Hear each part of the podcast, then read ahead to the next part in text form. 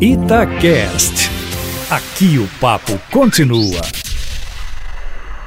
Olha, essa decisão do presidente Jair Bolsonaro de deixar o PSL para criar um novo partido foi tomada com o único propósito de o presidente ter o controle da legenda que poderá lhe garantir a disputa de um novo mandato presidencial em 2022. A disputa com o deputado Luciano Bivar, presidente do PSL, ou o argumento de que o presidente precisa de um partido sem manchas do que ocorreu em 2018 com as candidaturas laranjas que apareceram em Minas Gerais e em Pernambuco, base eleitoral de Bivar, são meros pretextos. O que Bolsonaro quer é um partido sob seu comando, com uma base inicial de 100 deputados, mais os agregados que se juntam facilmente pela força da caneta, provavelmente dando ao presidente aí uma base de apoio que o livre, inclusive, do protagonismo do deputado Rodrigo Maia, o garantidor das reformas, de maneira que ele possa, Bolsonaro, ter o controle do plenário para seguir adiante com a disposição de se candidatar a um novo mandato partindo da disputa das 200 maiores prefeituras do país no ano que vem, já para consolidar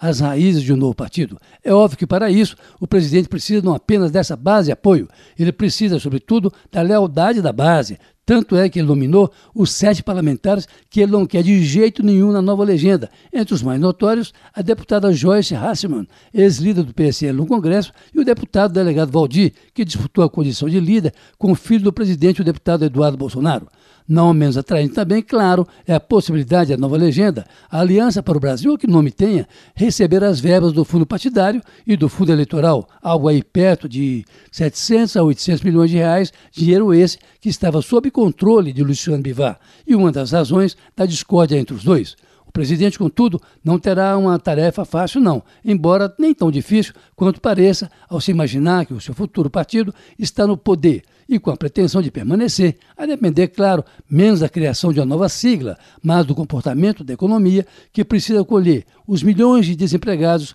para começo de conversa. Do ponto de vista burocrático, cartorial, o novo partido precisa recolher mais aí de 400 mil inscritos em pelo menos nove estados da federação, que não parece também nada intransponível assim para quem tem o poder da caneta. O problema é que o PSL vai fazer de tudo para atrapalhar os planos do presidente Bolsonaro a fim de evitar que o novo partido saia do papel antes de março do ano que vem, a tempo de disputar as eleições municipais. Para começar, o ex-partido do presidente, vamos dizer logo assim, porque ele deve se desfiliar logo, logo e assim manter por algum tempo aí sem partido deve expulsar e pedir o mandato de parlamentares que apoiarem a criação da nova legenda e, de outro lado, impugnar nos cartórios assinaturas que forem apresentadas para a formação do novo partido que já tem uma estratégia pronta. As adesões vão aí ocorrer em duas etapas. Prefeitos, governadores e senadores virão primeiro. Deputados e vereadores só depois que o partido estiver pronto e registrado. Olha, na Câmara e no Senado, Cátia Eustáquio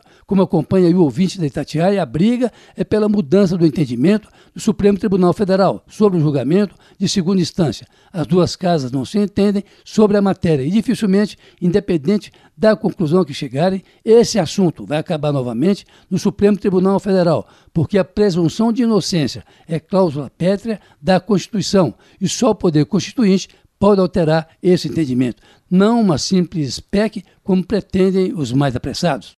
Carlos Lindenberg, para a Rádio Tatiaia.